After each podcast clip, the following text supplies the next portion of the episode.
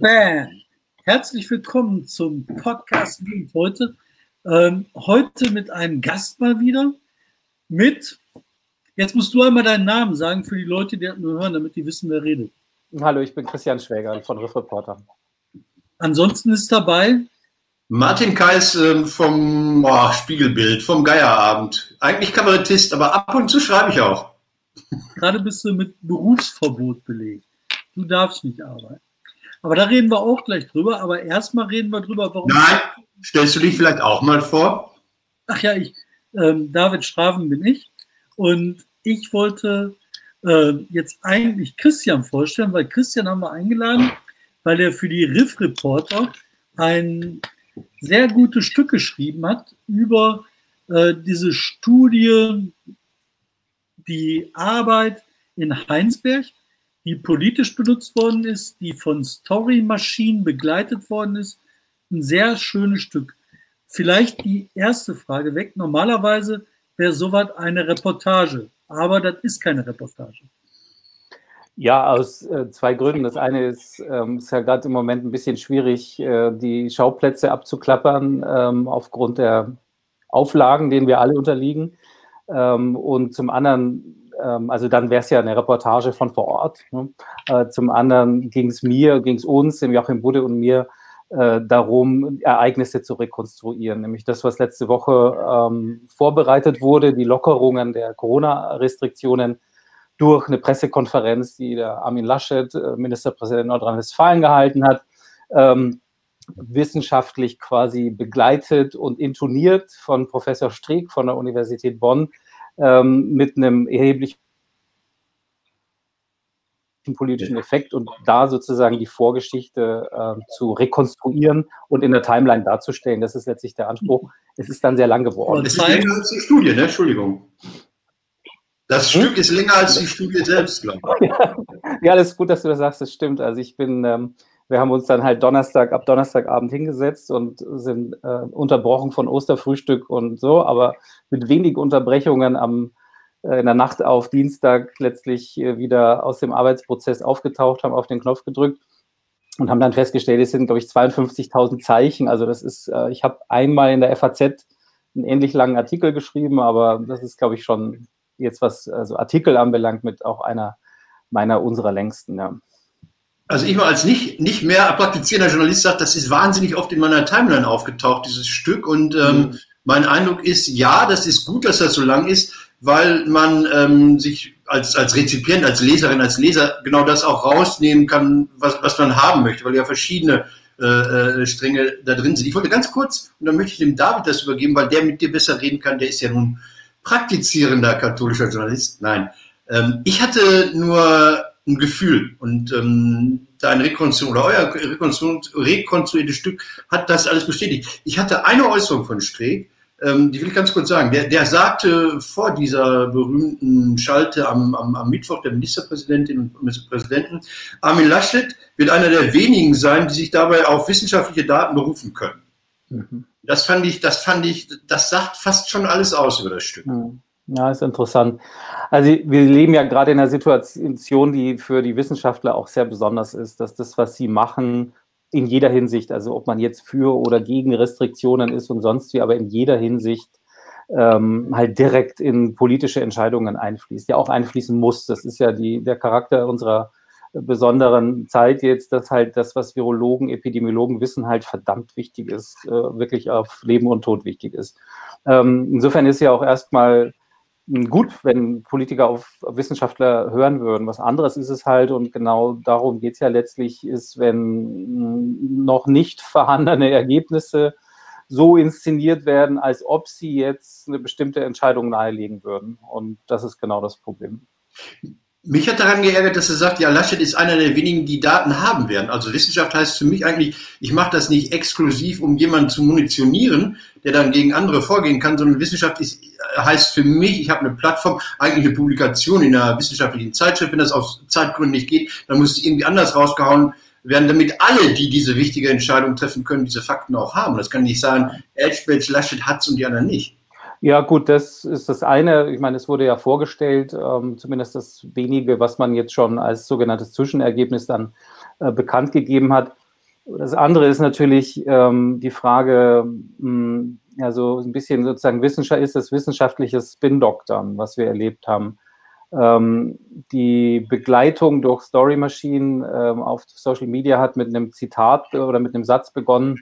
Je schneller wir die Erkenntnisse aus dieser Studie vorlegen, desto schneller können wir in unseren Alltag zurückkehren, so ungefähr, ja. Und ja. ähm, da habe ich mich natürlich sofort gefragt, äh, wer weiß das dann schon am Anfang von der Studie? Vielleicht ist das Ergebnis auch, wir müssen alle noch für drei Monate alle Häuser zusperren. Also mhm. hoffentlich nicht, aber ähm, hätte ja auch sein können. Und diese Tonlage, die zieht sich letztlich durch den ganzen Prozess durch und das macht es halt auch ähm, kritisch.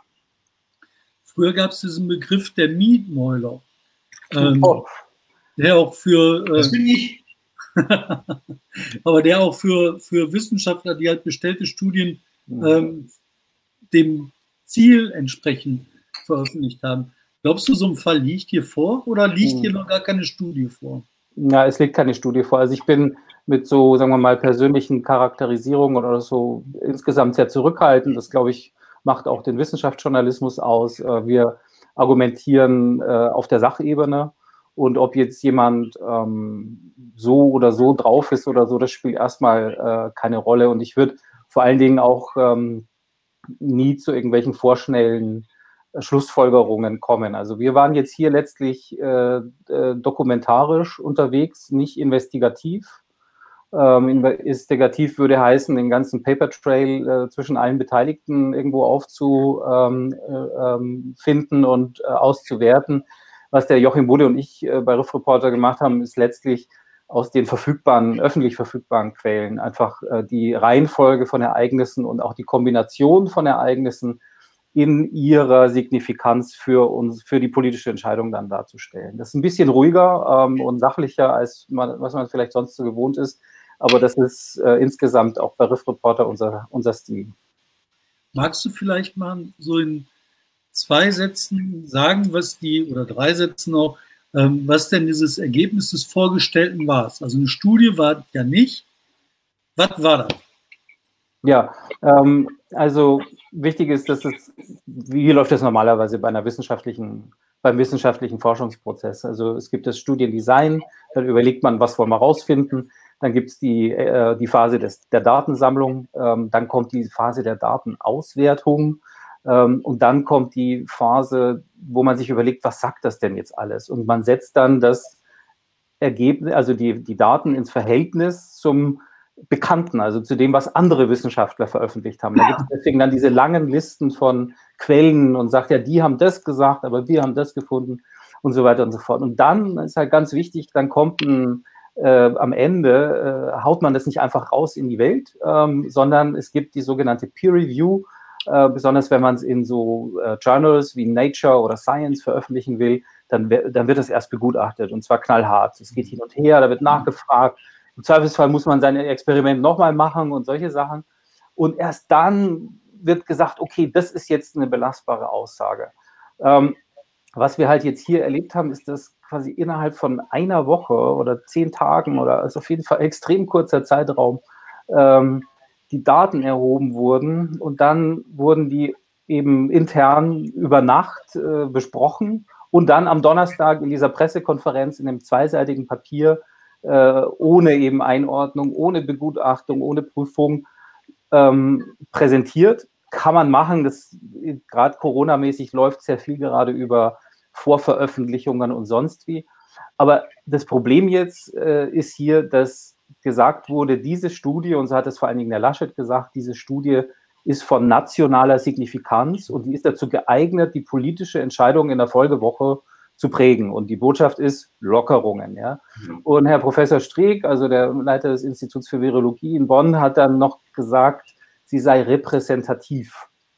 Es stimmt auch, aber repräsentativ eben für den Landkreis Heinsberg, ja, aber eben nicht für Deutschland, wie sich dann herausgestellt hat und wie auch dann äh, sein, sein Co-Autor auch sich noch bemüht hat zu ergänzen. Ja. Das heißt, was wir hier sehen, ist sozusagen im besten Fall Science in the Making, ähm, aber äh, so wie das halt präsentiert wurde, ist es einfach vorschnell und letztlich in der Botschaft falsch, weil eben diese Studie keine Signifikanz, keine Repräsentanz für die Verhältnisse in Deutschland hat.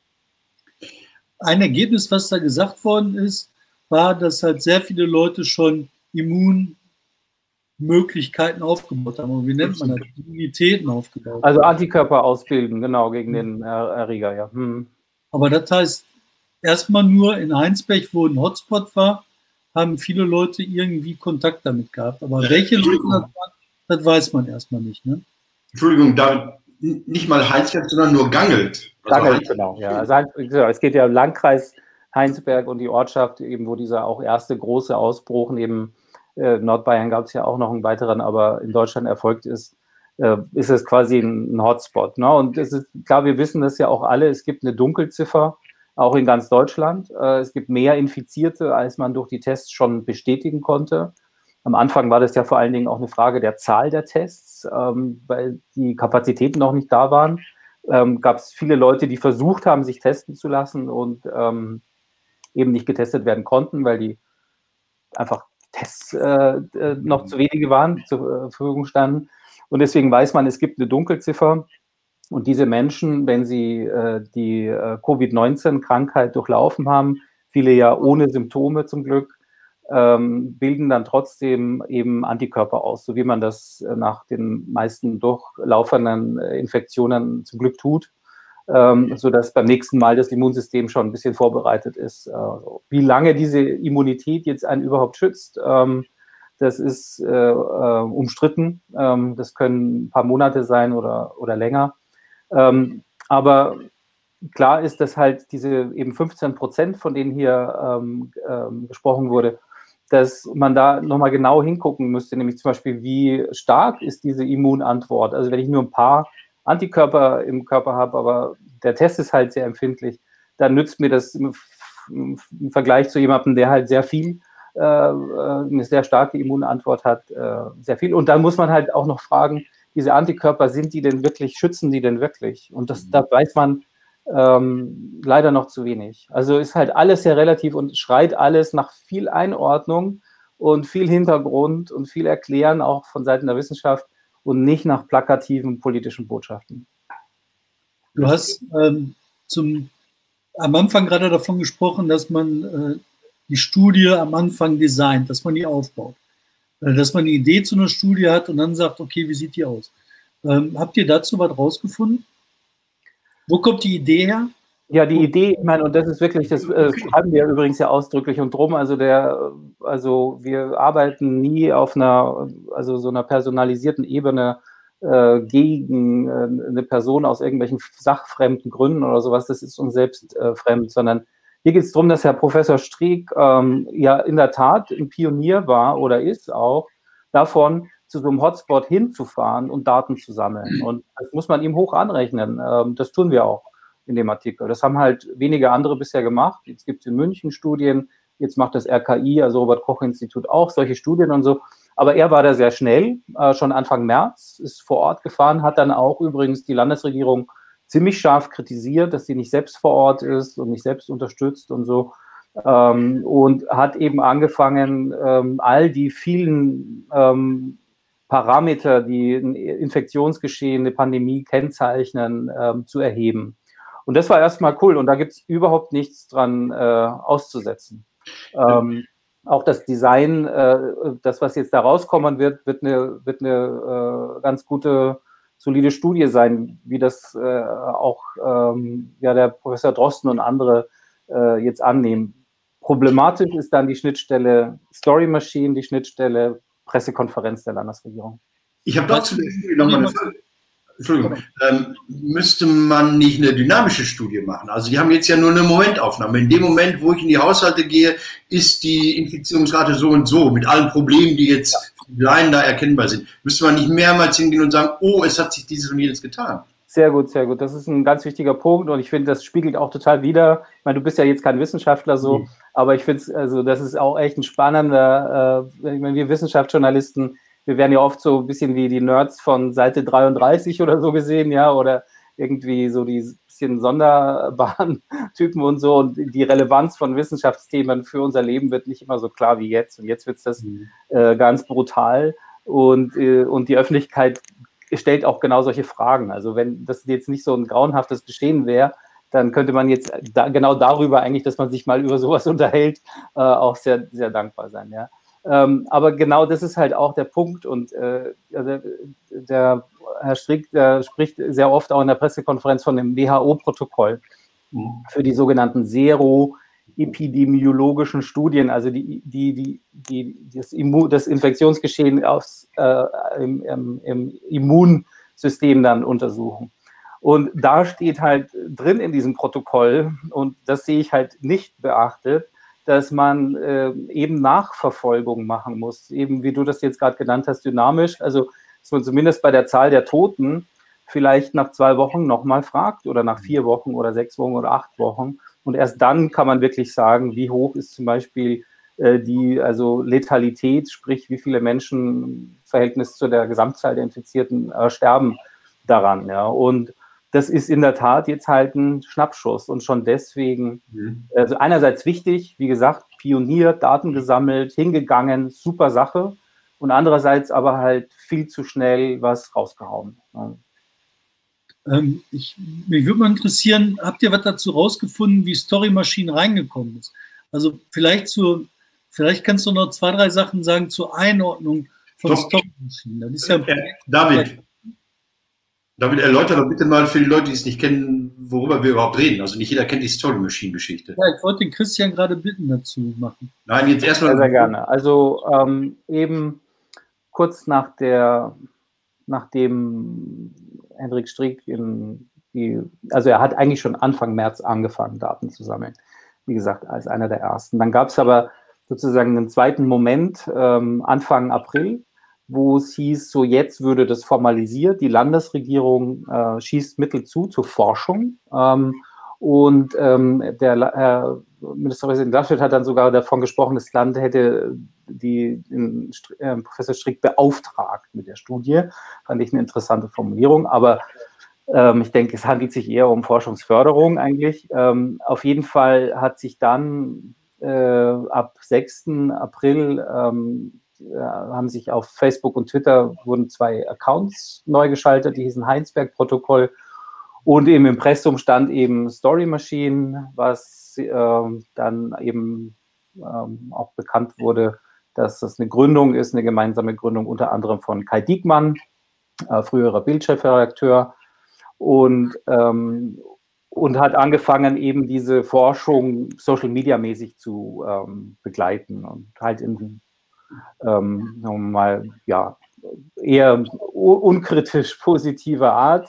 Mhm. Ähm, und ähm, die, die Problematik äh, ist aber darin, dass ähm, dann formuliert wurde, man würde das mit einem journalistischen Auftrag ähm, quasi sehen oder mit einer journalistischen Arbeitsweise begleiten. Ähm, und das halt letztlich ganz auch wirklich im ersten, ersten Tweet und ersten Facebook-Post so formuliert wurde, also je früher diese Studie vorliegt, desto früher gibt es Lockerungen. Und die Tonlage war damit gesetzt und hat sich halt äh, durchgezogen. Kurze Frage, ich habe das gelesen. Äh, du hast kurz oder ihr habt kurz in eurer Rekonstruktion über die Pressestelle der Uni Bonn äh, gesprochen. Das habe ich gar nicht mehr gesehen. War die irgendwann noch mal beteiligt? Gab es noch mal Sachinformationen? Ja, also eigentlich und das ist halt, wir haben jetzt in der Geschichte dann halt auch äh, für die Geschichte haben wir zwei Experten für Wissenschaftskommunikation mehrere befragt und zwei dann auch zitiert, ähm, die ähm, halt meinen, dass, es, dass äh, Herr Strick besser beraten gewesen wäre, einfach den normalen Weg der Wissenschaftskommunikation zu gehen ähm, und die Pressestelle eben der Universität äh, damit zu beauftragen, ihn, ihn zu begleiten. Ähm, so ist halt ähm, ein Unternehmen da, äh, angeblich hat sich freiwillig angedient, das zu machen. Ähm, Wie es so ist. Man kennt sich äh, offenbar ähm, und äh, auch die Michael Brons, äh, einer der Mitgründer von Story Machine, ist sowohl mit Herrn Streeck als auch mit Armin Laschet bekannt. Erstmal äh, nichts Schlimmes, ja, äh, aber ähm, in der eben immer, jetzt geht es immer um die Kombination Wissenschaft, Kommunikation, sage ich mal. Äh, die Story Machine lehnt offenbar ab, PR genannt zu werden ähm, und, äh, und Politik. Ja. Und in, in dem Dreieck eben ist dieses Engagement dann halt doch auch auffällig und auch so auffällig, dass die, dass viele Wissenschaftskommunikateure, die das hauptberuflich machen, halt die Hände über dem Kopf zusammenschlagen und sagen, so bitte nicht, ja, weil so eine äh, lobhudelige Anpreisung äh, und dann noch gleichzeitig sagen, wir machen hier Journalismus, das passt vorne und hinten nicht zusammen. Also ich finde auch, da muss man halt einordnen, auch noch ein bisschen mit der Story Machine, weil das ist halt eine PR-Bude. Die macht zwei Sachen. Die macht PR und die macht Politiklobbyismus. Das sind die Aufgaben von der Firma. Und ja, dann also, noch eine zweite Sache da einordnen. Das ist halt Mons selber. Mons selber ist ja nicht nur einfach ein Gründer von, einer, von irgendeiner PR-Bude, die Lobbyismus betreibt, sondern der Mons ist halt auch ähm, FDP äh, sehr naher Typ, der nebenbei von den Corona-Einschränkungen extrem wirtschaftlich betroffen ist als Veranstalter von Sportevents. Wenn ja. das halt direkt nahe geht. Aber er ist doch, er ist doch im Geschäft, Entschuldigung, er ist doch im Geschäft, da müssen wir den Wissenschaftsjournalisten mal rausnehmen, der hat uns jetzt Infos geliefert und wir bewerten das jetzt. Ähm, der will ja auch, auch ich muss dazu sagen, ich habe 15 Jahre als Politikkorrespondent gearbeitet. Insofern sind Wollte ich nur schützen, damit deine Arbeit äh, seriös bleibt. Im, im, Im Regierungsviertel, die Themen sind, sind mir nicht fremd. Aber in der Tat äh, merkt ihr ja auch an unserer Geschichte, ähm, wollen, wollen wir da erstmal bieten, was passiert ist. Ähm, und genau solche Fragen stellt man sich natürlich äh, auch, dass eine Firma als dann letztlich Sponsor beteiligt war, deren Depotmärkte eben auch geschlossen sind äh, gerade. Man muss natürlich im Gegenzug sagen, wir sind alle von der Corona-Krise betroffen. Könnte man auch bei Medienhäusern sagen, die sind auch irgendwie betroffen und so. Ähm, nur der Fairness halber sage ich das jetzt mal. Ja. Aber die Fragen kann man und sollte man natürlich stellen. Und ähm, es ist dann natürlich auch eine wichtige Aufgabe, das nochmal zu durchleuchten. Ja. Na, ich, ich, ich frage mich das aus der Beobachtung heraus. Also ich bin naiver Beobachter, ich mache Kabarett, ich muss jetzt nicht so analytisch sein. Und was ich sage, ist kaum mal beklagbar, auch schon gar nicht mit einer Gegendarstellung. Ähm, ich sehe das bei Laschet so, der macht so eine, so eine, so eine auf ähm, Beziehungsarbeit beruhende Politik. Also sein, sein, sein Aachener Umfeld ist sehr stark in seine Politik eingebettet. Und, und Rons mit dem CHIO, mit diesem, mit diesem Reitwettbewerb, macht auf einmal die Idee, dass Olympia rein Ruhe stattfinden sollte, finde ich auch nicht so glücklich. Wenn er sich auf Veranstaltungen moderieren lässt, greift er natürlich auf Leute zurück, die er gut kennt. So ein bisschen erscheint mir das so, als sei das so, so, so eine, so eine das, das vom Typus her, sage ich jetzt. Typus her, Laschet ist, ähm, ich fühle mich sicher, wenn ich die Leute kenne und das auch äh, neben der Sacharbeit eine große Beziehungsebene hat. Das ist so mein Eindruck, das nur mehr. Ja gut, eine andere Beziehungsebene ist halt ähm, jetzt als Wissenschaftler, ne, wenn ich mich frage, gebe ich jetzt so einen Auftrag und sei es nur einen Twitter- und Facebook-Account zu machen heraus, dann hätte ich mich vielleicht mal schlau machen müssen, dass äh, gerade halt äh, Kai Diekmann beim Thema Wissenschaft äh, keine besonders rühmliche Vorgeschichte hat. Es gab im letzten Jahr einen ziemlich krassen Skandal, wo die Bildzeitung äh, über eine sogenannte Weltsensation bei der Brustkrebstestung berichtet hat, He äh, Uniklinik Heidelberg wo zumindest ähm, ein Engagement von Herrn Diekmann dann eben vorlag. Äh, das ist, was es genau war und wie, ist ganz schwierig. Die Justiz klärt diesen Fall von damals äh, äh, gerade auf. Ähm, aber auf jeden Fall fand halt eine massive Überverkaufe von was in der, in der Bildzeitung statt. Und ähm, da müsste ich vielleicht einfach als Wissenschaftler müssten da die Alarmglocken schrillen und sagen, Finger weg, äh, ich mache das lieber mit meiner Pressestelle. Ja. Ich würde gerne mal dagegen halten, auch wenn das nicht Thema dieser Rekonstruktion war, die Stellungnahme der Leopoldina, die ein wenig später kam, ja, ähm, wo dann auch immer gesagt wurde, Gutachten, Gutachten. Ich hatte als Laie nie den Eindruck, dass das ein Gutachten ist, sondern ich dachte, da haben sich sehr kluge Menschen zusammengesetzt und haben so mal allgemein äh, betrachtet, wie es weitergehen könnte. Weil zum Beispiel die, die Sache mit diesen Alltagsmasken, werden sie genannt mittlerweile, die wird einfach gesagt, da wird auch nicht problematisiert, sind die gut, verhindern die irgendwelche Übertragungen ja. oder sonst irgendwas. Da ist viel, viel, viel Meinung drin, viel Stellungnahme drin.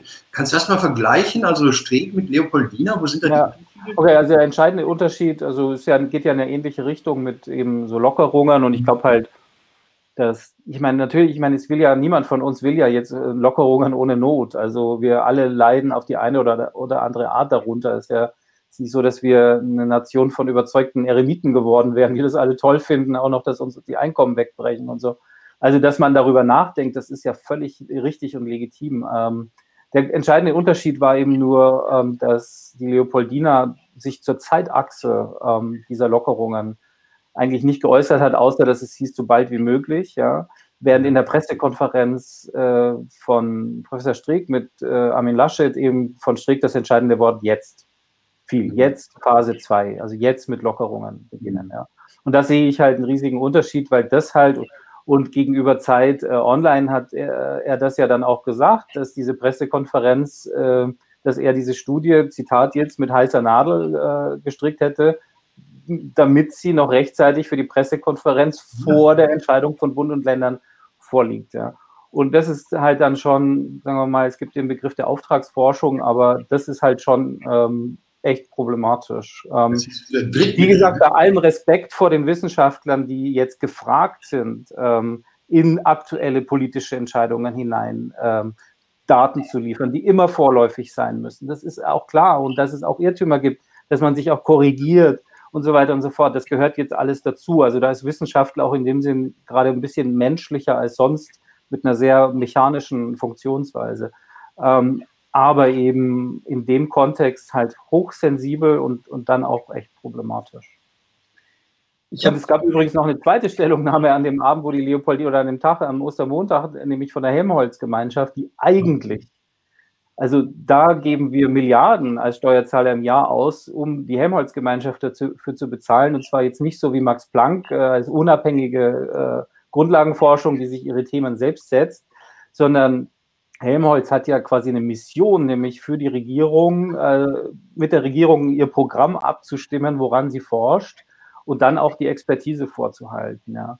Und da wurde jetzt schon klar, dass Helmholtz eigentlich lieber den Lockdown noch eine Weile ähm, in der, möglichst, so steht es da drin, je strikter die Maßnahmen, desto schneller werden wir den Zielwert erreichen und das empfehlen sie diese ähm, Empfehlung ist leider im Gegensatz zu Leopold, Leopoldina total untergegangen. Ja. Fand ich auch interessant. Ja.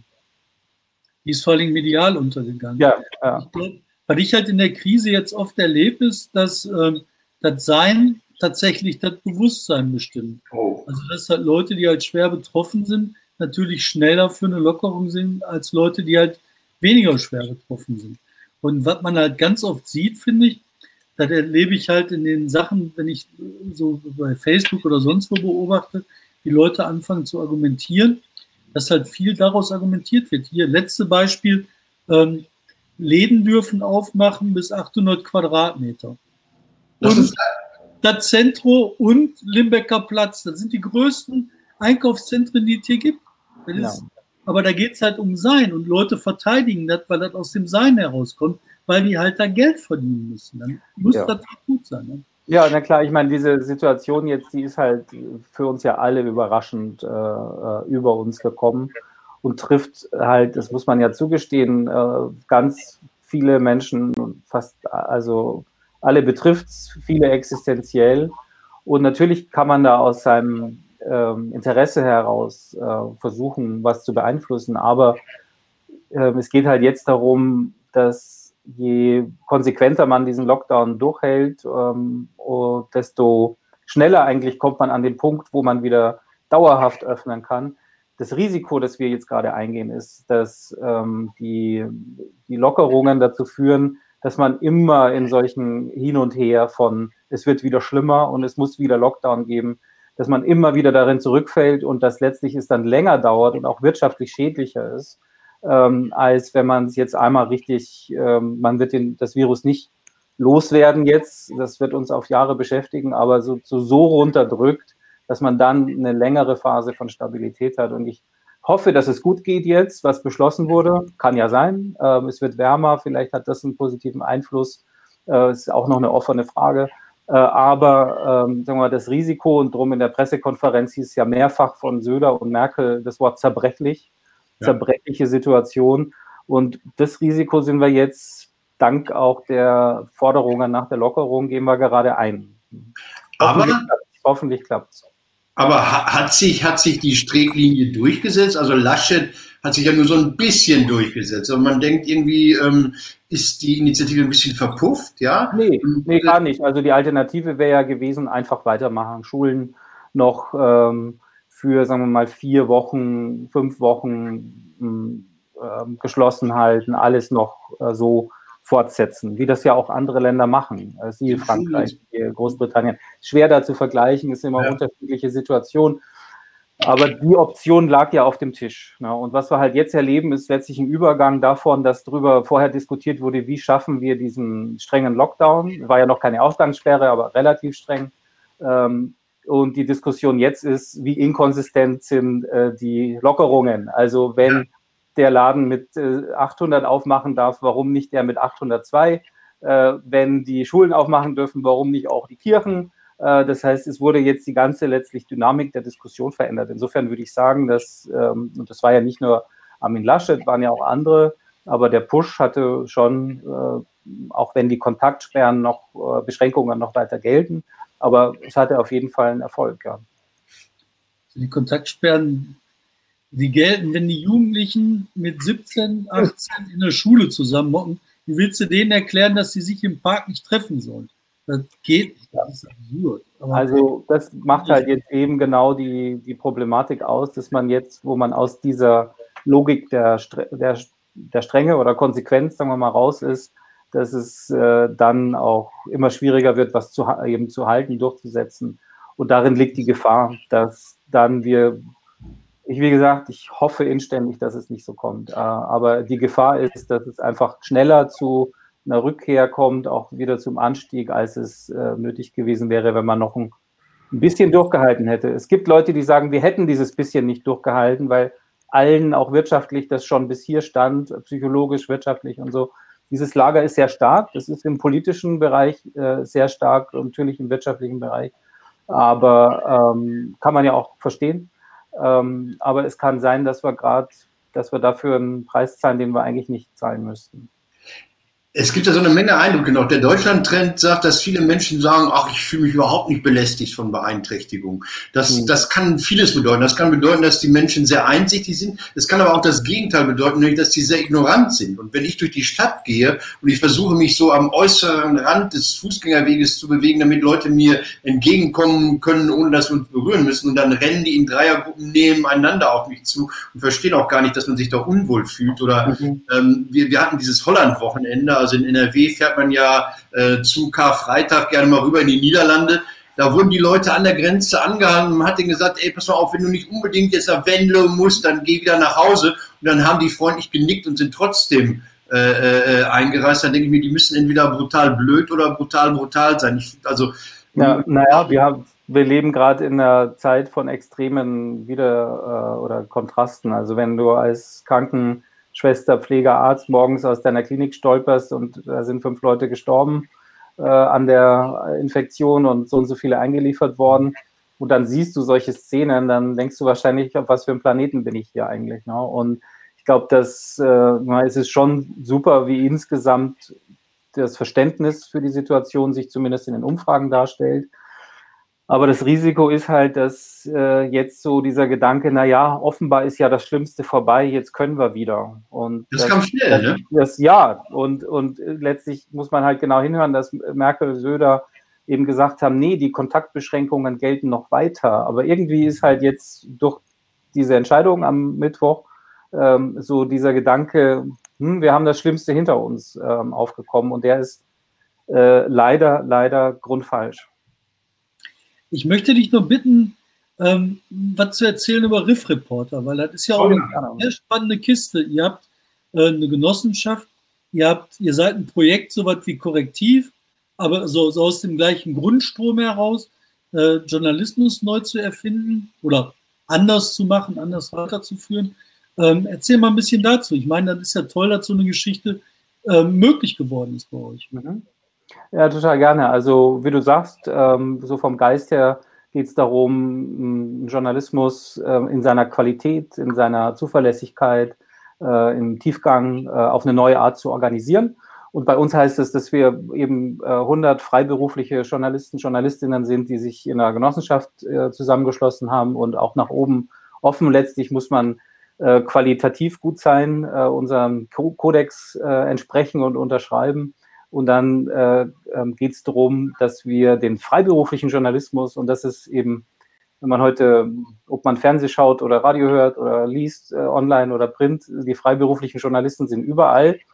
Äh, sie werden nur sozusagen immer hinter den Medienmarken nicht so ganz sichtbar. Ja? Und unsere Leute, die arbeiten alle für die großen Medienmarken rauf und runter, äh, ob Sender, Radio oder Print Online, ähm, und sind alles Top-Journalisten in ihren Bereichen ähm, als Freiberufler unterwegs. Und wir wollen eben mit Riff Reporter diese Art von freiberuflichem Journalismus von Leuten, die sich auskennen, auf eine neue Art ähm, bieten und gleichzeitig dadurch ähm, das, das, den freiberuflichen, freiberuflichen Journalismus ähm, stärken. Ähm, wie machen wir das? Es gibt äh, die Webseite riffreporter.de und auf der können unsere Mitglieder realisieren die eigene Projekte. Äh, es sind Rechercheprojekte, es sind Themenprojekte, ob zu künstlicher Intelligenz, Naturschutz, Klima, ähm, Gesundheitsinformationen, vieles mehr. Ähm, und da kann jeder sozusagen direkt den freien Journalismus lesen und auch abonnieren und unterstützen. Ähm, wir verkaufen die Beiträge an, an, Verlage und Sender und machen dazu jetzt ganz frisch, äh, in ein paar Wochen gibt's, äh, wird unser digitaler Marketplace freigeschaltet, über den wir die Beiträge distribuieren, äh, verkaufen an Verlage, Sender und andere Publisher.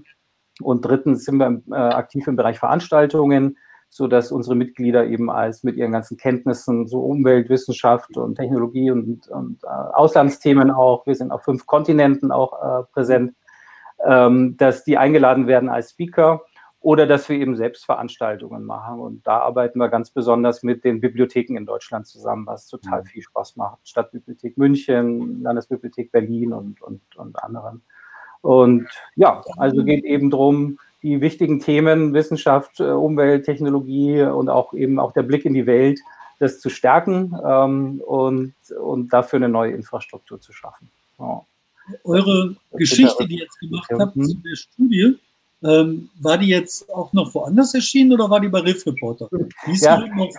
ja, also die ist jetzt, die, das ist bei uns eine Mischung eben aus äh, doch hauptsächlich Geschichten, die für Riff Reporter geschrieben werden und von dort ähm, dann äh, gegebenenfalls weiterverwertet werden. Also das ist eine Original Riff Reporter Geschichte jetzt.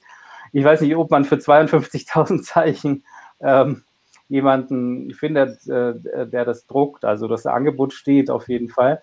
Ähm, und äh, bei anderen Beiträgen ist es aber so zum Beispiel, wir arbeiten schon jetzt mit Spektrum der Wissenschaft zusammen, auch mit äh, anderen Publishern, dass, äh, dass dann Beiträge eben ähm, übernommen werden. Ganz tolles Stück zum Beispiel über warum Viren dafür verantwortlich sind, dass es überhaupt Geschlechter gibt und, äh, und es Sex gibt. Ähm, haben wir gerade eben, wurde gerade in, ähm, ja, das geht ganz tief in die Evolutionsgeschichte zurück, paar hundert Millionen Jahre. Ja. Also nicht aktuell, ja. Aber ganz toll erzählte Geschichte. Aber das ist äh, so typisch, der Henning Engeln ist halt langjähriger Geo-Redakteur, kennt sich äh, also äh, super aus und, und schreibt auch immer noch für Geo und, ähm, und konnte halt diese Expertise sofort einbringen. Wir konnten mit den Leuten sofort ein Team aus 20 Wissenschaftsjournalisten und ähm, jetzt zehn Auslandskorrespondenten äh, aufstellen, zusammenstellen, um über Corona zu berichten. Und das ist halt die Power, die wir dann als Zusammenschluss von Freiberuflern eben haben. Und gerade in den äh, Corona-Zeiten jetzt, wo die Freiberufler ja, aus anderen Bereichen sehr stark leiden, äh, bin ich auch froh, äh, dass wir uns als Genossenschaft organisiert haben und ähm, vielleicht kann das auch andere inspirieren, weil das ist echt gut, wenn man als Freiberufler äh, mit anderen zusammenarbeitet. Ich dann noch eine Frage, genau. Äh, ich habe ja recherchiert, was heutzutage heißt, einmal Google angeschmissen. das ist leider auch in der, in der professionellen Presse auch so. Du wirst ja in Verbindung gebracht mit dem Begriff des Anthropozän. So, und das finde ich ähm, äh, eins der wenigen mich wirklich umwerfenden Konzepte der letzten Jahre. Also für mich als Laien heißt es, der Geologe, der denkt ja in großen Zeitraum. Also die, die ja. Maßeinheit für einen Geologe sind eine Million Jahre. Ne? Mega anders so dass Locker, genau. der fragt nicht nach der französischen Revolution und mhm. äh, sondern er fragt nach Millionen von Jahren und diese Idee, dass der Mensch jetzt nicht nur Spuren hinterlässt, sondern tatsächlich ein neues Zeitalter schafft, so wie das Carbon, Trias, Jura, Kreide, wie sie alle heißen. Ähm, was hast du damit zu tun? Ah, ich arbeite seit so Anfang der 90er als Umweltjournalist, äh, eben mit immer Bezug Wissenschaft, Politik und war da auch schon auf der ersten Weltklimakonferenz und so 1995 und das Thema Umwelt, sagen wir mal insgesamt, hat mich schon immer umgetrieben und Anthropozän letztlich ist die große Idee, dass äh, zum einen der Verantwortung des Menschen äh, und zum anderen, dass ähm, Natur und Kultur keine Widersprüche sind, sondern dass das in unserer Zeit total eng zusammengehört. Und ehrlich, Corona jetzt ist ein super Beispiel, wenn ja. Irgendwo in China ähm, ähm, entweder eine Fledermaus auf dem Markt landet ähm, oder auf anderen Wegen auf jeden Fall in Umlauf kommt, äh, weil wir ähm, möglicherweise Habitate gestört haben, zu sehr eingedrungen sind, äh, dann äh, sind die Grenzen von Natur und Kultur oder die, die fehlten auch sehr, sehr sichtbar. Ja. Und ich habe dann ein Buch geschrieben, schon 2010 über das Anthropozän ähm, und ähm, daraus ist dieses Anthropozän-Projekt am Haus der Kultur in der Welt geworden und eine Sonderausstellung am Deutschen Museum. Und es ist so eine Idee, wie du sagst, die so, die wirklich neu ist, die wirklich was, auch eine neue Perspektive erlaubt und die mich auch in meinem Journalismus sehr inspiriert hat. Also darum gibt es bei Riff Reporter auch ein Projekt, an dem ich beteiligt bin, das heißt dann Anthropozän, ähm, wo wir halt Anthropozän-Journalismus machen, ähm, im Journalismus in langfristigen Dimensionen. also für die nächsten neun ja, wir, haben eine, wir haben eine Kooperation, ich hab, wir, wir haben da noch, also mit einem, mit einem Bergwerk in, ähm, in Österreich, ähm, dem Memory of Mankind Projekt, okay. wo ähm, Artikel ähm, auf Keramikplatten gepresst für die e Ewigkeit eingelagert werden. Das gehört dann dazu.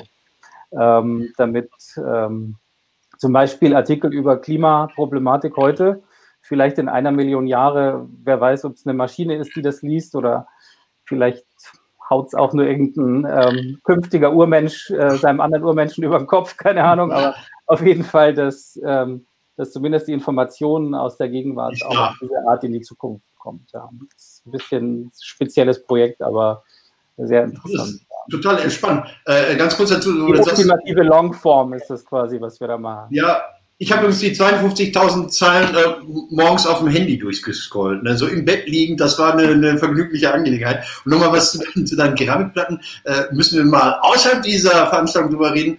Viking 2 war das, glaube ich, wo wir diese Laserplatte ins All geschossen ja. haben mit Leonardo und Beethoven. Genau. Äh, selbst wären hier nicht mehr dazu in der Lage, das Ding abzuspielen, weil es die Endgeräte nicht mehr gibt. Äh, ja, das kommt hinzu, aber diese Keramikplatten, die sind so gemacht, dass es geht. Also es soll nur ein Beispiel dafür sein, dass wir jetzt bei Riff Reporter auch Journalismus mal ein bisschen anders denken äh, als sonst. Zum Beispiel über die langfristige ja. Lagerung von Informationen auch ja. nachdenken und dafür dann auch so experimentelle Projekte äh, starten. Und ja, und dass wir halt auch jetzt, ich meine, Journalisten, da steckt ja schon der Tag drin in unserem Berufsnamen, ja. Äh, aber letztlich, ähm, ich glaube, im Spanischen heißen Journalisten Chronistas, äh, wahrscheinlich das Wort falsch jetzt ausgesprochen, aber ähm, ich finde, äh, diese Chronistenaufgabe, die ist schon auch echt äh, spannend und letztlich ist das auch, was wir mit dem Heinsberg-Artikel und dem Artikel über die Studie jetzt leisten wollten. Ja. David? Danke, Christian. Danke, ich danke dir ganz herzlich. Hey, ja, ich danke euch. Nee, nee, nee, nee, nee, so werden nämlich nicht los. Nein, nein, so werden wir nicht los. Schlusswort. Nein, nein, wir machen noch weiter, Martin. Ich habe, oder? Ohne ihn, wie sollen wir ohne diesen Mann weiterleben? Nee, wir lassen dich jetzt und erzählen jetzt hinter deinem Rücken böse Sachen über dich. Nee, pass auf, ich höre das dann, ja? Ich wollte ja, noch eine Sache zum Thema, zum Thema. Also. Ihr macht euch alle viel zu viele Gedanken. Man muss ab und zu mal die Leserbriefe in der Lokalzeitung lesen. Ja, also die, die wieder rauskommen. Äh, es ist ein emeritierter Pfarrer, katholisch, der hat geschrieben, wenn alle zum Glockengeläut täglich um 19.30 Uhr am Abend ihre Gedanken in Richtung Himmel schicken würden, dann gäbe es bald wieder lärmende Schüler auf den Schulhöfen und kickende Bundesligaspieler in den Fußballstadien. Ist auch ein Ansatz ist auf jeden Fall ein Ansatz. Wenn das alle von zu Hause aus machen ähm, und nicht auf die Straße gehen, dann würde ich auf jeden Fall zustimmen. Ja.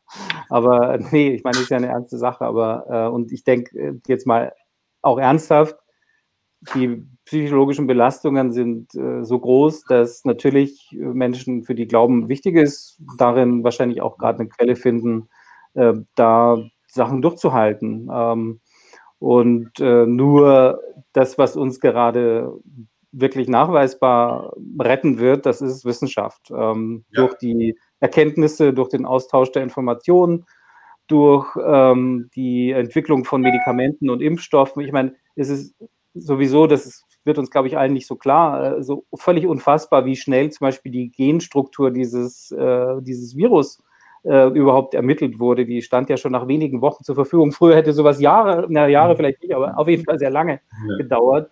äh, bis dann die Impfstoffentwicklung anfängt und so weiter und so fort. Also die Wissenschaft hat sich irre beschleunigt und letztlich zeigt sie uns gerade auch, wie überlebenswichtig äh, ähm, sie, sie, sie ist. Ja. Und mh, hm, wir Wissenschaftsjournalisten, wir haben ja den Job, dass wir kritisch auf Wissenschaft gucken, also so wie Politikjournalisten kritisch auf Politik gucken.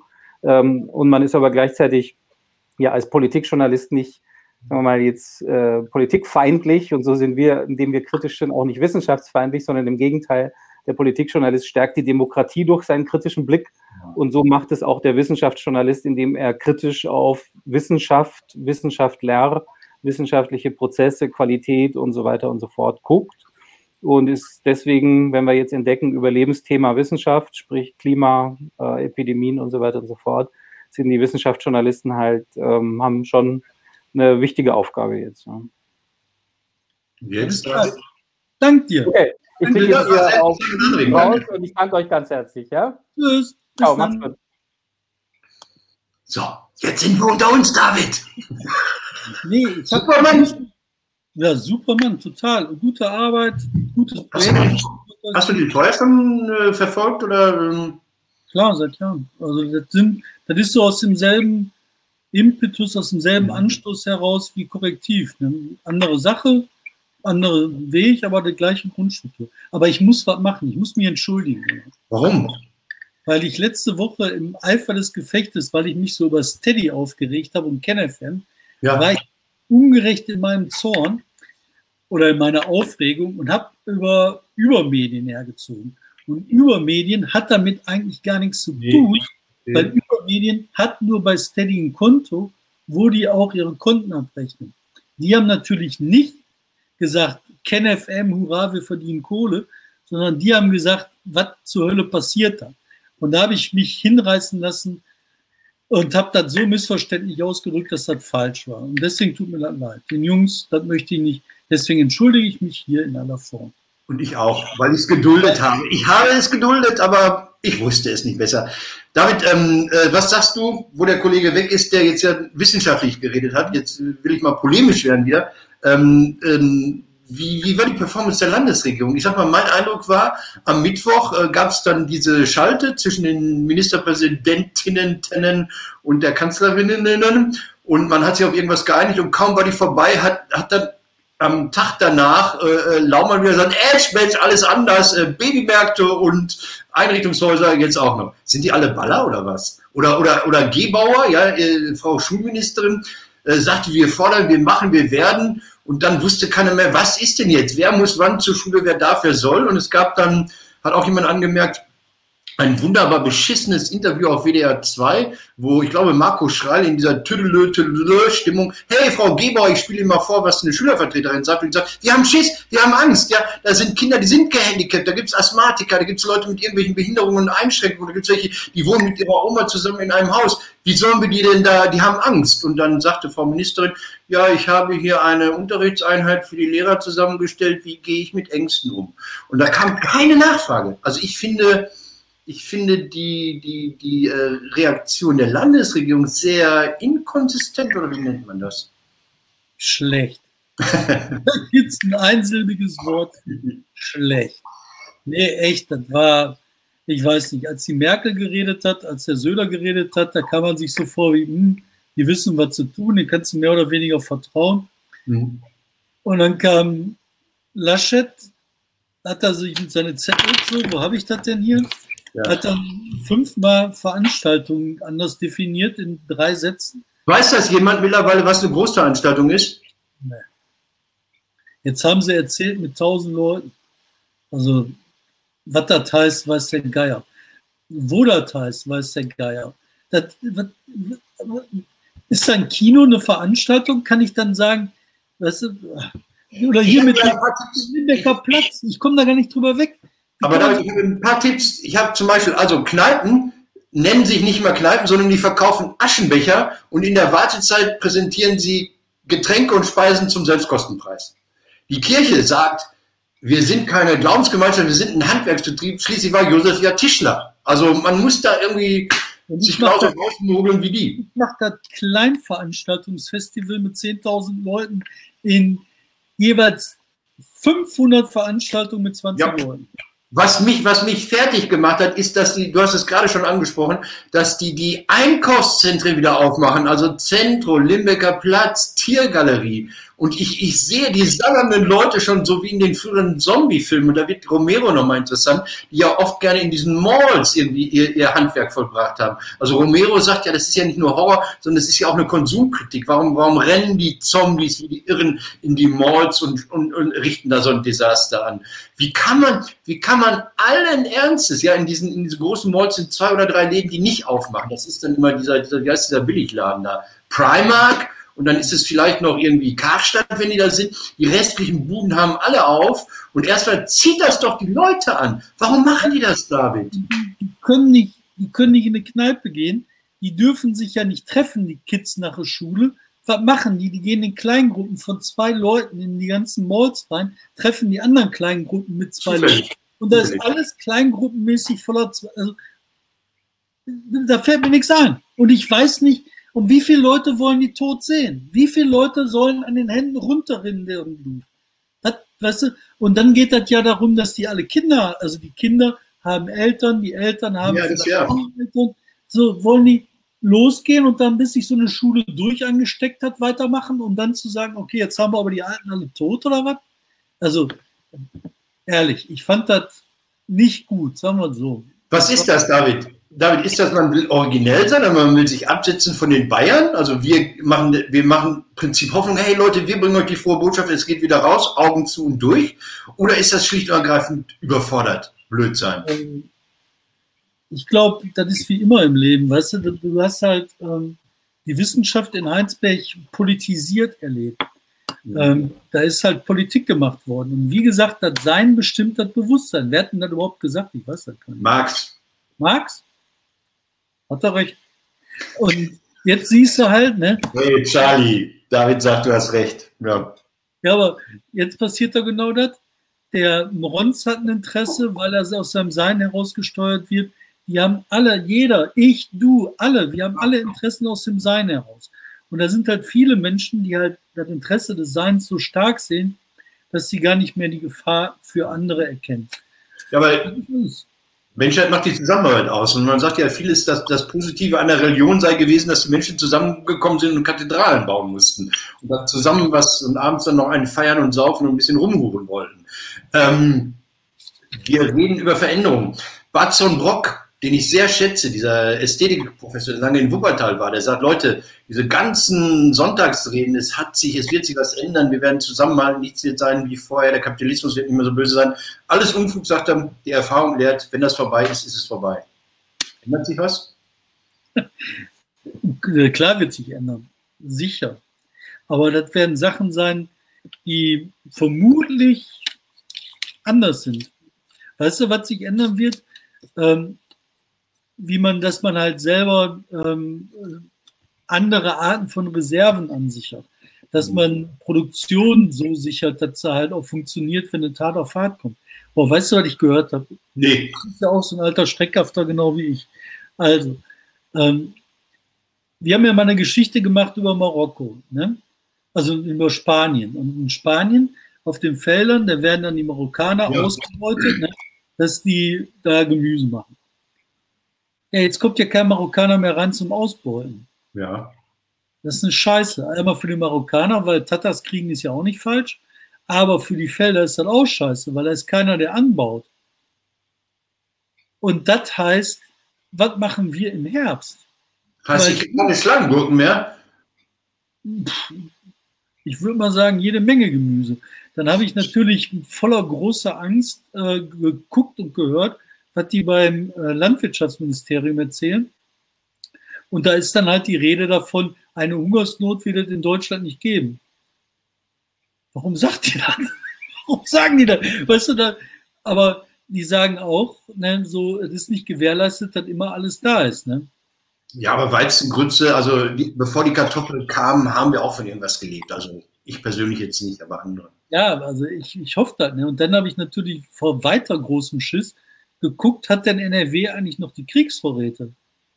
Die haben ja ähm, früher hier immer Vorräte angelegt für Krieg. Ja, Aber jetzt war ja 30 Jahre nichts und du weißt ja, wie Leute sind, so einkaufen, nee, schon wieder, ne, nee, und dann, ach, das ist doch im Lager, kümmert sich doch keiner drum. Unter zehn Jahren im Lager ist der Weizen auch im Arsch. Ne? Aber da eine positive Nachricht, äh, die haben die ganze Zeit mit den Lebensmittelvorräten gehandelt und haben immer das alte verkauft und Neues gegeben. Cool. Na, hör mal, super. Bravo. Vorsorge ist alles. Fein. Das heißt, wir werden also notfalls mit Haferschleim und äh, Buchweizengrütze äh, und Vitamintabletten den nächsten Winter überleben. Hoffen wir.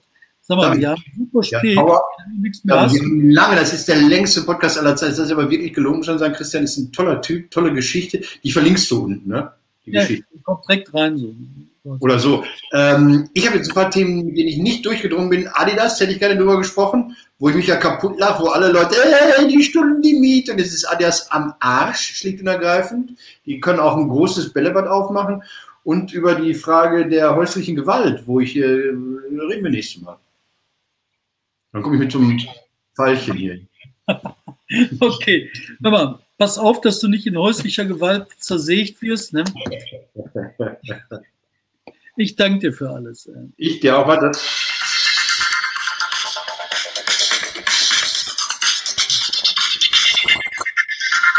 Man sagte schon mir, du tanzest wie Hagen Sims. Wo ist Hagen Sims? Das ist ein Kumpel von mir. Ich will ihn jetzt auch mal irgendwie in diesen Podcast unterbringen. Seine Freundin sagte, dass sie lacht jemand kaputt, wenn du. Ich kann nicht tanzen. Ich auch nicht. Wir auch nicht. Das war toll. Achso, den Leuten noch sagen, liked uns, liked uns, teilt uns, abonniert uns, winkt uns zu. Mach gut, ne? Auf einmal bin ich heller.